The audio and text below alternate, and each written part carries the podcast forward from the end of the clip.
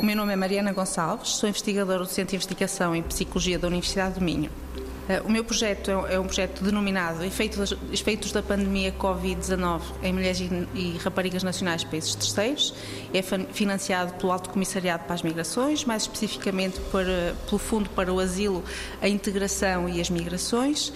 e é um estudo que tem duas vertentes essenciais. Na primeira, pretendemos avaliar eh, de uma forma geral os efeitos da pandemia Covid-19 em várias áreas de funcionamento de mulheres e raparigas nacionais de países terceiros a residir em Portugal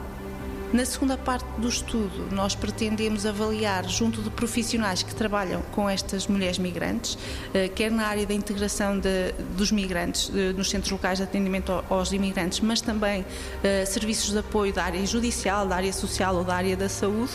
quais foram as principais exigências que a pandemia de Covid trouxe para responder às necessidades destas mulheres migrantes. O que os estudos nos dizem, sobretudo tendo esta perspectiva da interseccionalidade que está a ser usada no meu estudo, é que não basta ser mulher para ser vulnerável, mas é o, o acréscimo e a interação de várias categorias de desigualdade, como por exemplo a etnia, a nível socioeconómico,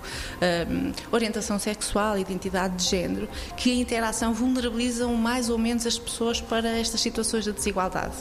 O que nós queremos trazer a público é quais foram estas categorias que em interação acabaram por vulnerabilizar